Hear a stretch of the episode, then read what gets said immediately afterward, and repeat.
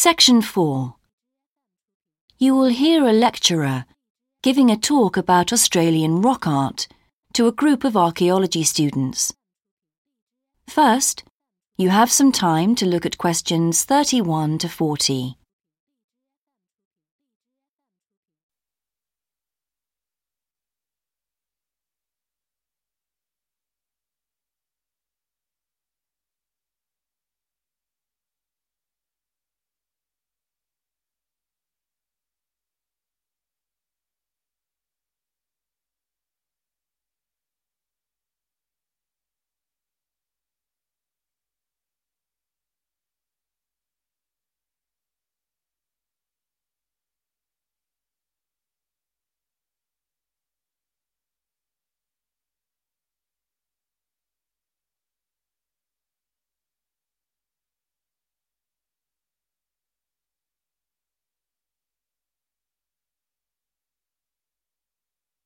Now listen carefully and answer questions 31 to 40. Good morning, everyone. I've been invited to talk about my research project into Australian Aboriginal rock paintings.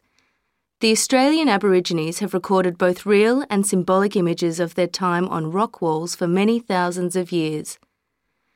Throughout the long history of this tradition, new images have appeared and new painting styles have developed.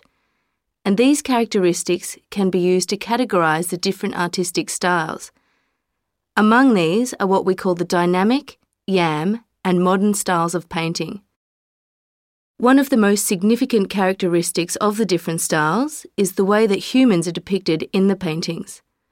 The more recent paintings show people in static poses but the first human images to dominate rock art paintings over 8,000 years ago were full of movement.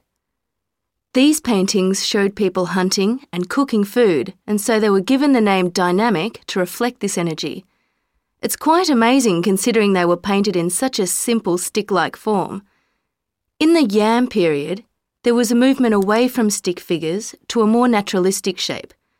However, they didn't go as far as the modern style which is known as X ray because it actually makes a feature of the internal skeleton as well as the organs of animals and humans. The yam style of painting got its name from the fact that it featured much curvier figures that actually resemble the vegetable called a yam, which is similar to a sweet potato. The modern paintings are interesting because they include paintings at the time of the first contact with European settlers. Aborigines managed to convey the idea of the settlers' clothing by simply painting the Europeans without any hands, indicating the habit of standing with their hands in their pockets. Size is another characteristic. The more recent images tend to be life size or even larger, but the dynamic figures are painted in miniature. Aboriginal rock art also records the environmental changes that occurred over thousands of years.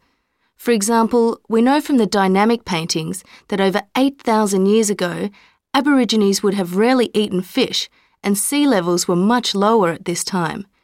In fact, fish didn't start to appear in paintings until the Yam period, along with shells and other marine images. The paintings of the Yam tradition also suggest that during this time, the Aborigines moved away from animals as their main food source and began including vegetables in their diet, as these feature prominently.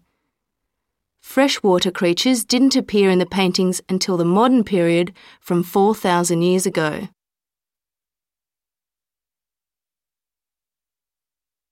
So these paintings have already taught us a lot. But one image that has always intrigued us is known as the rainbow serpent.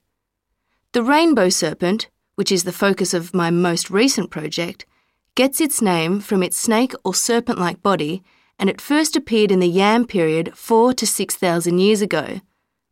Many believe it is a curious mixture of kangaroo, snake, and crocodile. But we decided to study the rainbow serpent paintings to see if we could locate the animal that the very first painters based their image on. The Yam period coincided with the end of the last ice age. This brought about tremendous change in the environment, with the sea levels rising and creeping steadily inland. This flooded many familiar land features and also caused a great deal of disruption to traditional patterns of life, hunting in particular. New shores were formed and totally different creatures would have washed up onto the shores. We studied 107 paintings of the rainbow serpent and found that the one creature that matches it most closely was the ribboned pipefish, which is a type of seahorse.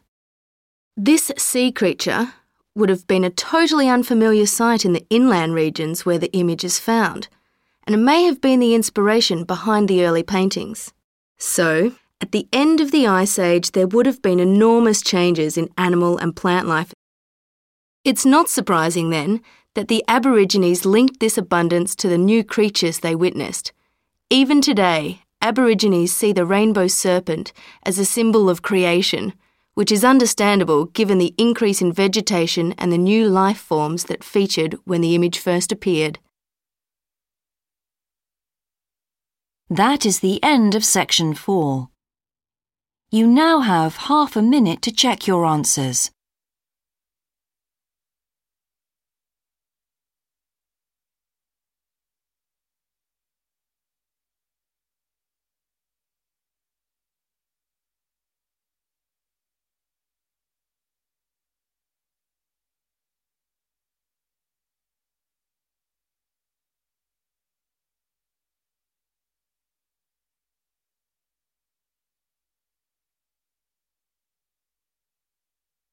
That is the end of the listening test. In the IELTS test, you would now have 10 minutes to transfer your answers to the answer sheet.